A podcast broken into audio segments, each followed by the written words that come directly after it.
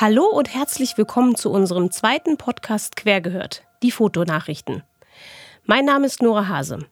Gemeinsam mit meinem Team nehme ich euch heute mit zu einem Weltrekordversuch und wir fragen uns, warum man mit einer Superkamera ausgerechnet Blumenkohl fotografiert. Aber auch kritische Themen kommen nicht zu kurz. Wir berichten über die Zerstörung von Frauengesichtern als Kunstinstallationen und fragen in der Kunst- und Aktivistenszene, was die Black Lives Matter-Bewegung in der Fotografie verändert. Redaktionsschluss ist der 21. September, 20 Uhr.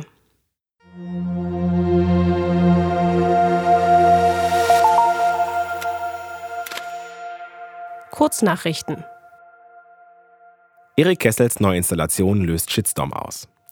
Auf dem diesjährigen Breta Fotofestival in den Niederlanden hat eine Projektinstallation von Erik Kessels mediale Wellen geschlagen. Für eine Installation sammelte der Künstler 800 Porträts von Frauen und Männern im Internet mit auffälligen Merkmalen von Schönheits-OPs. Mithilfe einer speziellen Software entwickelte er daraus 60 Porträts nicht realer Personen, die meisten mit weiblichem Aussehen. Diese neuen Porträts ließ er großformatig ausdrucken und auf der Fahrfläche des Skateparks Pier 15 legen, damit sie durchs Skateboardfahren im Laufe der Zeit zu Avataren transformiert werden würden, wie Breda Foto in einer Pressemitteilung schreibt. Der Titel seiner Installation heißt Destroy My Face, also übersetzt Zerstöre mein Gesicht. Die Reaktion darauf kam unmittelbar. In einem offenen Brief unter dem Titel We Are Not a Playground wandten sich KünstlerInnen aus Fotografie, Design und anderen Bereichen gegen die Leitung des Festivals. Die Initiative konnte in kürzester Zeit fast 3000 Unterschriften sammeln. Während Breda Foto ergänzende Hinweise zum Kunstwerk veröffentlichte, zog der Skatepark mit zunehmender Kritik Konsequenzen und entfernte die Installation. Breda Foto bedauerte in einer Pressemitteilung den Abbau, der laut Festivalleitung aufgrund des Drucks von Sponsoren und der Öffentlichkeit auf den Skatepark durchgeführt worden sei. Breda Foto betont, dass die Debatte, die die Arbeit hervorrufen sollte, nun nicht mehr öffentlich geführt werden könne, da der Druck von Protesten über Social Media die Zukunft eines Projektpartners bedrohe. Der Künstler selbst äußerte sich über die Website des Festivals. Die Arbeit sei ironisch und solle einen Dialog über Selbstakzeptanz hervorrufen. Weiter sagte er allerdings, dass er mit dieser Arbeit zu keiner Zeit jemanden verletzen wollte. Aber er verstehe, dass er dies getan habe und er sich jetzt dafür entschuldige.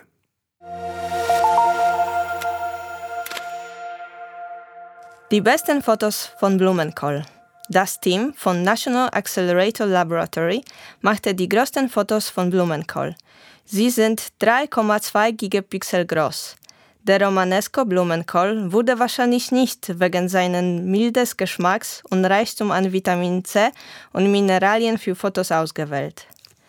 Alles begann vor fünf Jahren, als die Regierung der Vereinigten Staaten das Budget für den Bau der größten und präzisesten Kamera der Welt freigab. Die Kamera ist als Teil eines Teleskops geplant und soll die Beobachtung des südlichen Himmels ermöglichen. Der Sensor der Kamera ist nun fertiggestellt. Er besteht aus 189 CCD-Sensoren.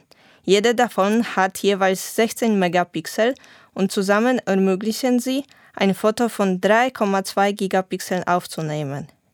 Die Auflösung ist so hoch, dass man einen Golfball aus einer Entfernung von 24 Kilometern sehen konnte. Bisher konnte keine Kamera der Welt diese Auflösung in einer Belichtung liefern. Das gesamte Teleskop ist so konzipiert, dass die Bildsensoren Objekte erkennen können, die hundertmal dunkler sind, als sie mit bloßen Augen sichtbar wären. Eine Empfindlichkeit, mit der man eine Kerze aus Tausenden von Kilometern Entfernung sehen konnte. Das Ganze wird verwendet, um Teil des Vera C. Rubins Observatoriums in Chile zu werden und die Geheimnisse des Kosmos zu studieren. Die Kamera wird jedes Jahr rund 6 Petabyte Daten liefern und in 10 Jahren rund 20 Milliarden Galaxien fotografieren können. Der Romanesco Blumenkohl wurde für die Tests natürlich wegen seiner Struktur ausgewählt. Vielleicht kann man das Objektiv aber auch mit anderen interessanten Gemüse testen.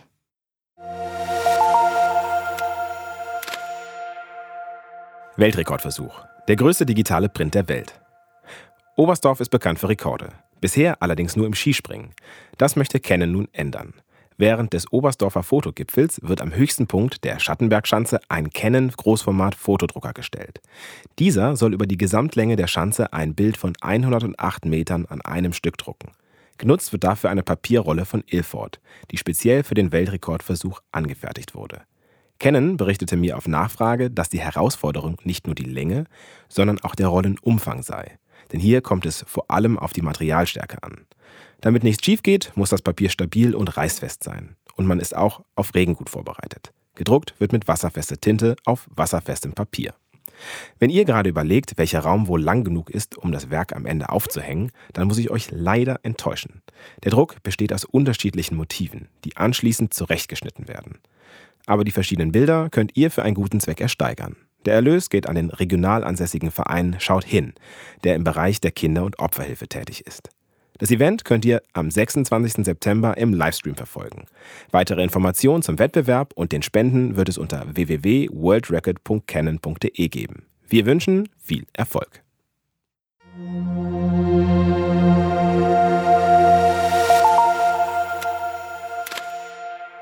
Rückblick. Das erste Handybild im Internet. Die Aufnahme ist stark verpixelt und mit nur wenigen Tonwerten, aber um die Qualität ging es dem Fotografen Philippe Kahn in diesem Moment vor 23 Jahren am wenigsten. Auf dem Bild erkennt man zwischen großen weißen Kissen und Decken ein kleines Gesicht mit vollem Haar. Es gehört der damals wenigen Stunden alten Tochter des Fotografen. Um seine Freude über die Geburt zu teilen, schickte er es noch aus dem Kreissaal heraus an seine 2000 E-Mail-Kontakte und erfand damit ganz nebenbei die Handykamera, wie wir sie heute kennen. 1997 gab es kein Wi-Fi oder ähnliches. Philippe Kahn musste dafür ein extra Programm schreiben und lötete noch auf der Entbindungsstation notdürftig die Verbindung seiner Digitalkamera an das Mobiltelefon. Auf die Frage, ob er damals wusste, welche bahnbrechende Erfindung er da hatte, antwortete er in einem Interview, ja, das habe ich sofort realisiert, als ich die Reaktionen meiner Freunde, Familie und Geschäftskollegen sah, die das Bild unserer Tochter Sophie erhielten. Wie hast du das gemacht? lauteten die Antworten. Die Leute sahen, dass es magisch war, selbst mit einer schlechten Auflösung. Ich sage immer, Bilder sind wie Kunst. Es geht nicht um die Detailtreue, sondern um die Emotionen, die sie vermitteln. Wirklich massentauglich wurde das Versenden von Handybildern ins Internet erst etwa fünf Jahre später. Aber davon wollen wir ein anderes Mal berichten. Unseren heutigen Rückblick widmen wir unserem Redakteur Christopher Horne, der aus sehr schönen Gründen nicht beim Einsprechen dabei sein kann.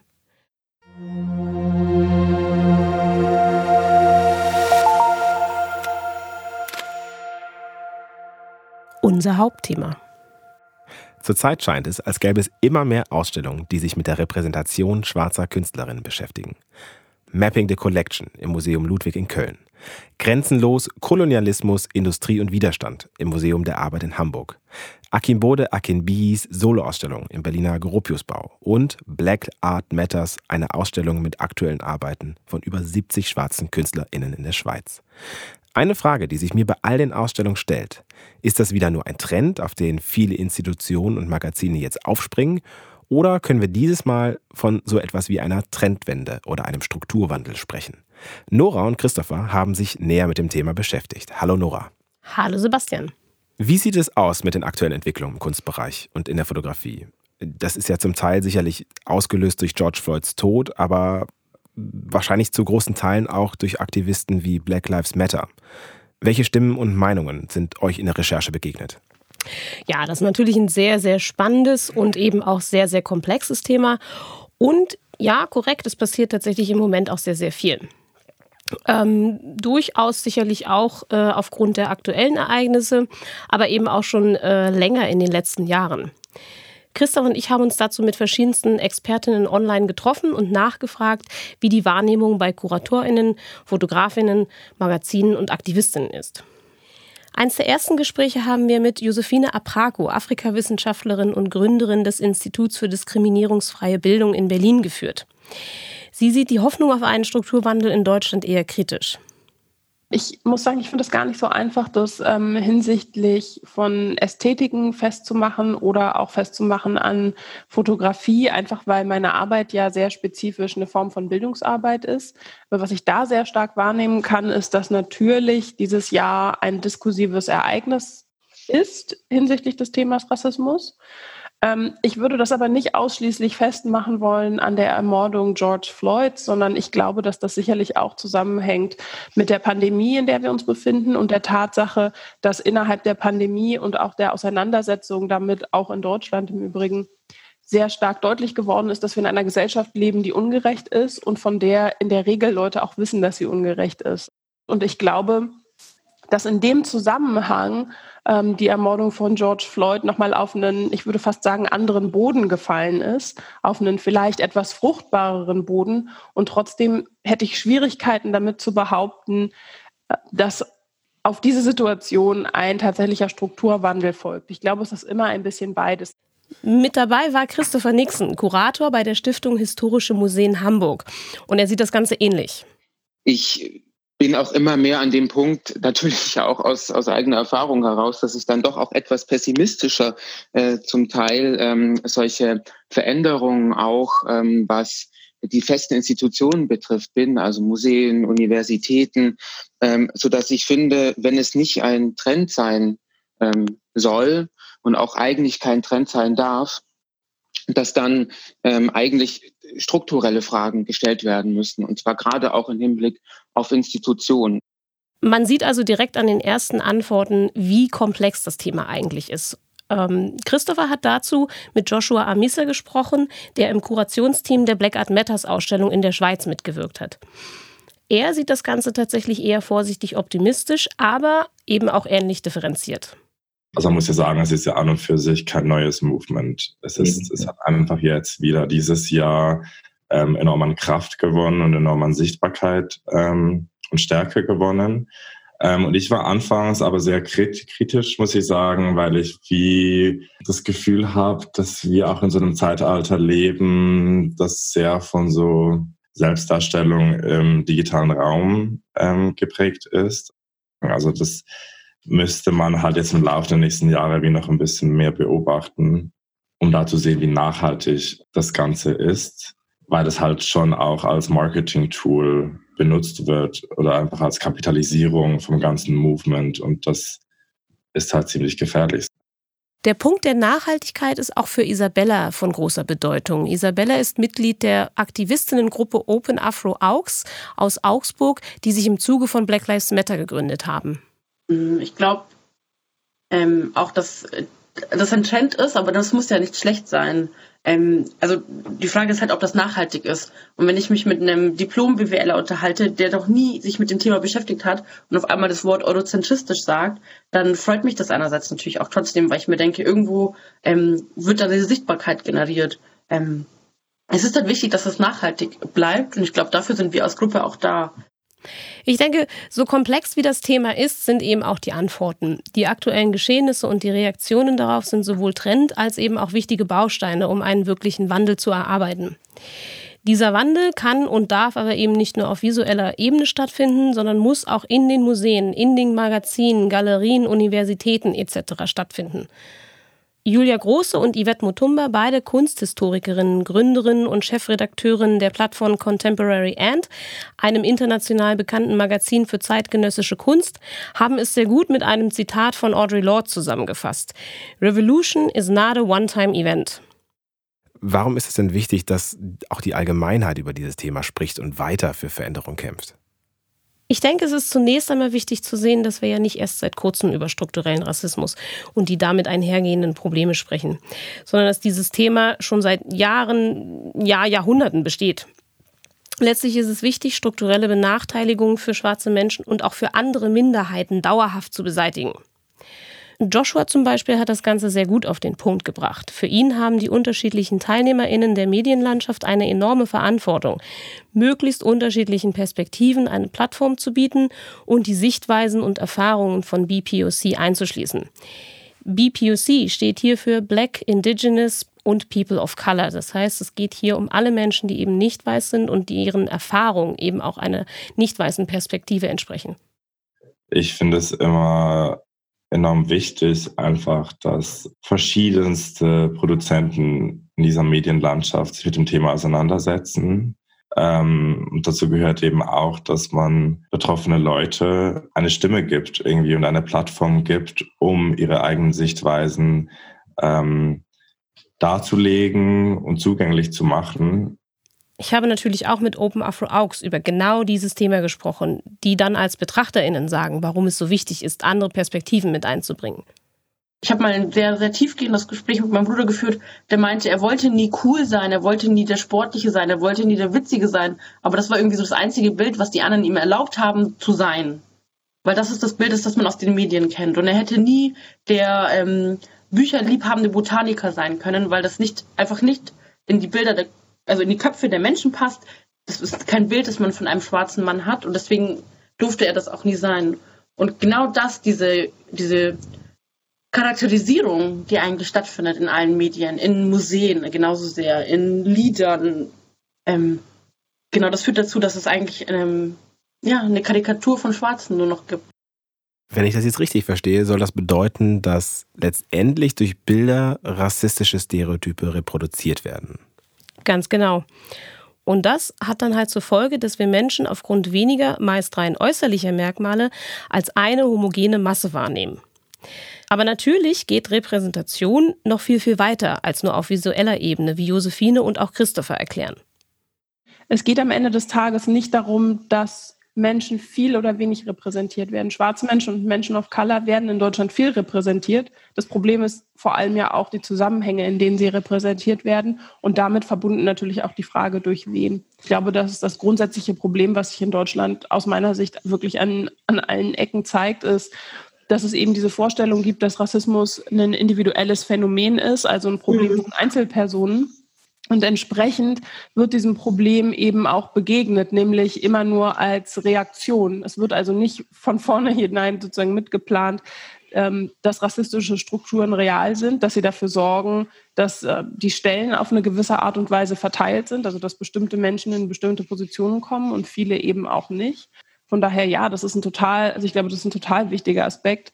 Ähm, wobei ich mich natürlich auch immer wieder frage, bei Repräsentation oder vielleicht so rum. Ich habe manchmal den Eindruck, dass ähm, die Auseinandersetzung bei Repräsentation, und damit meine ich tatsächlich auch wirklich bildliche Darstellungen, dass das für viele Leute da schon aufhört, aber dass Repräsentation natürlich was anderes ist, nämlich unter anderem politische Teilhabe, ja. ähm, gleichberechtigte Teilhabe ist vielen Leuten eben nicht bewusst und ich finde, das zeigt sich sehr stark auch ähm, daran, wie einfach es Organisationen fällt, keine Ahnung, beispielsweise Werbung zu machen, in der schwarze Menschen und Menschen of Color vorkommen, das aber nach innen nichts verändert?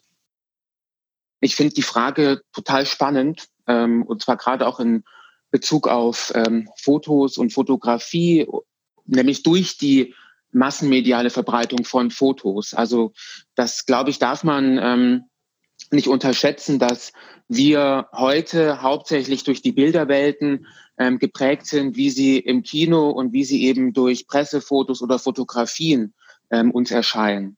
Heute sind eben gerade die sozusagen Fotografien und ähm, die Filme ganz entscheidend für die Bilder, die wir sehen und damit auch die, für die Bilder, ähm, die wir von schwarzen Menschen und ähm, People of Color sehen.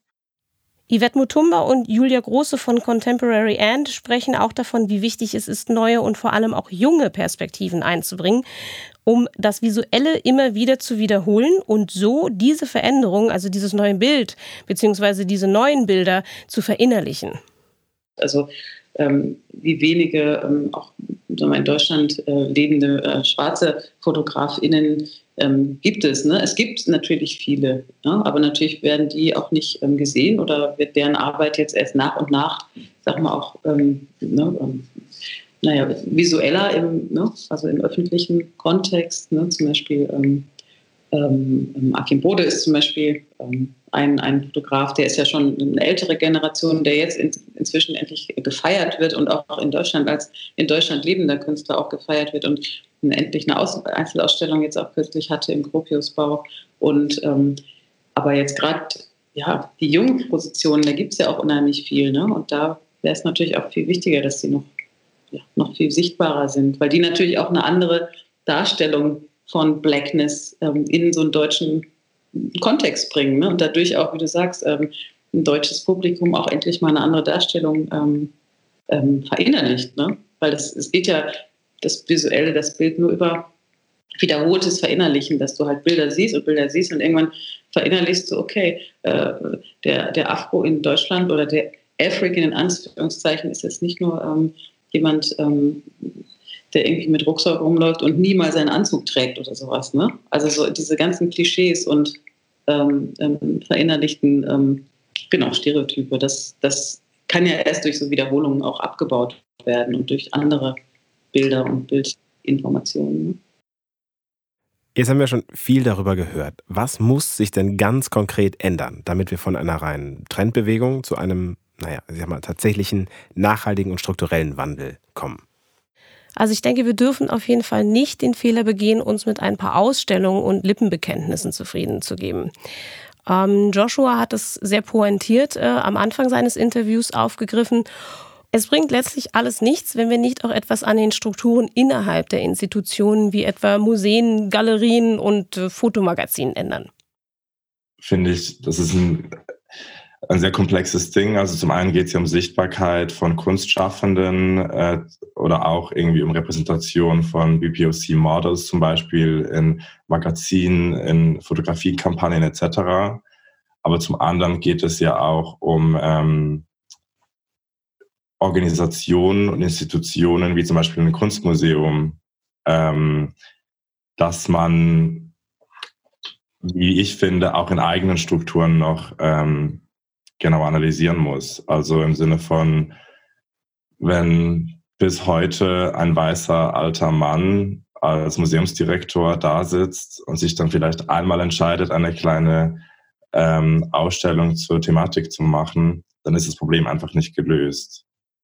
Santiago Löslein Pulido ist Fotograf und Politikwissenschaftsstudent aus München und hat bei Black Art Matters ausgestellt. Er hat nochmal einen ganz anderen Ansatz. Nochmal, um auch auf dieses Black Art Matters äh, in Zürich zurückzukommen. Ich finde es so schön, weil das von das, das, das Kurationsteam waren da auch POCs und schwarze Menschen die dann ihre eigene Kunst kuratiert haben und ihre eigenen Sachen gezeigt haben, ähm, quasi aus ihrer Community oder aus Menschen, die ähnliche Erfahrungen hatten. Und dementsprechend finde ich das total großartig, dann auch den Weg zu gehen und zu sagen, okay, wenn uns die klassischen Institutionen nicht ihre Türen öffnen oder wir dafür einfach unglaublich hohe Hürden haben im Vergleich zu irgendwelchen äh, nicht migrantischen, nicht POC Menschen, die jetzt von irgendeiner klassischen Kunstakademie kommen oder sowas, dann müssen wir unser eigenes Ding machen. Open Afro Augs hatten in dem Zusammenhang einen ganz konkreten Ansatz.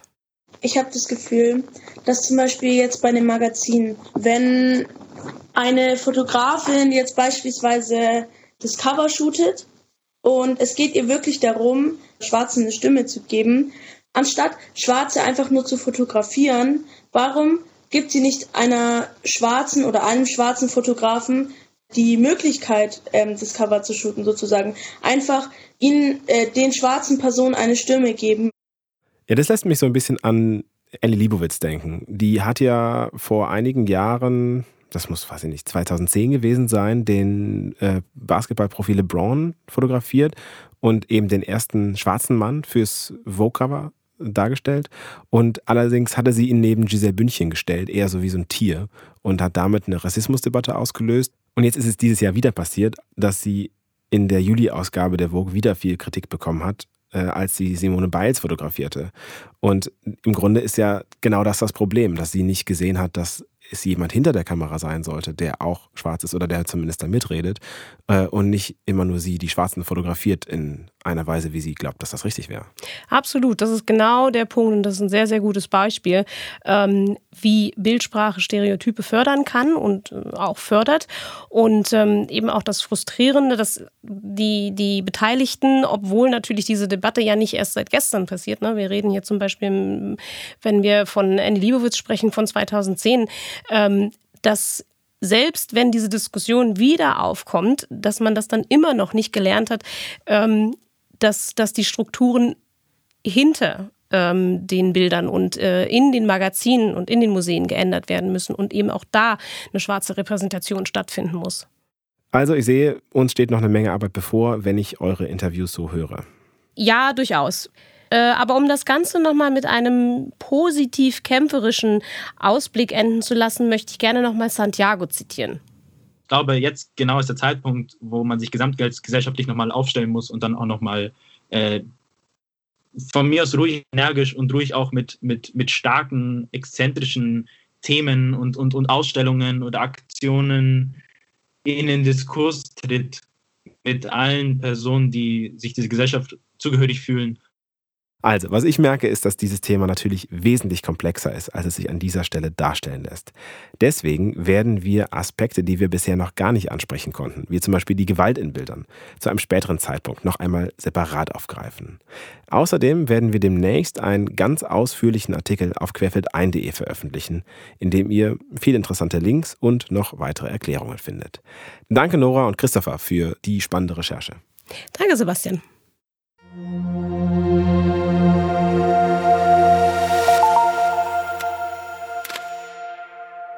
Das waren unsere Fotonachrichten für den September. Noch nicht genug gehört? Dann schaltet doch mal unseren zweiten Podcast Querfeld ein, der Blick von außen ein. Hier spricht Sebastian H. Schröder mit Gästen aus Popkultur, Fotoindustrie und Politik über Fotografie. Mit allen, die selbst keine Fotografinnen sind. Damit erhalten wir den namensgebenden Blick von außen und lernen die Fotografie von neuen Seiten kennen. In der letzten Folge kam Politiker Kevin Kühner zu Wort. Viel Spaß damit! In der Redaktion für diesen Podcast saßen Monika Lusnia, Nora Hase, Christopher Horne, Sebastian H. Schröder und Katja Chemnitz. Ihr habt Kritik, Hinweise und Ideen? Dann schickt uns gern eine E-Mail an kk.querfeldein.de.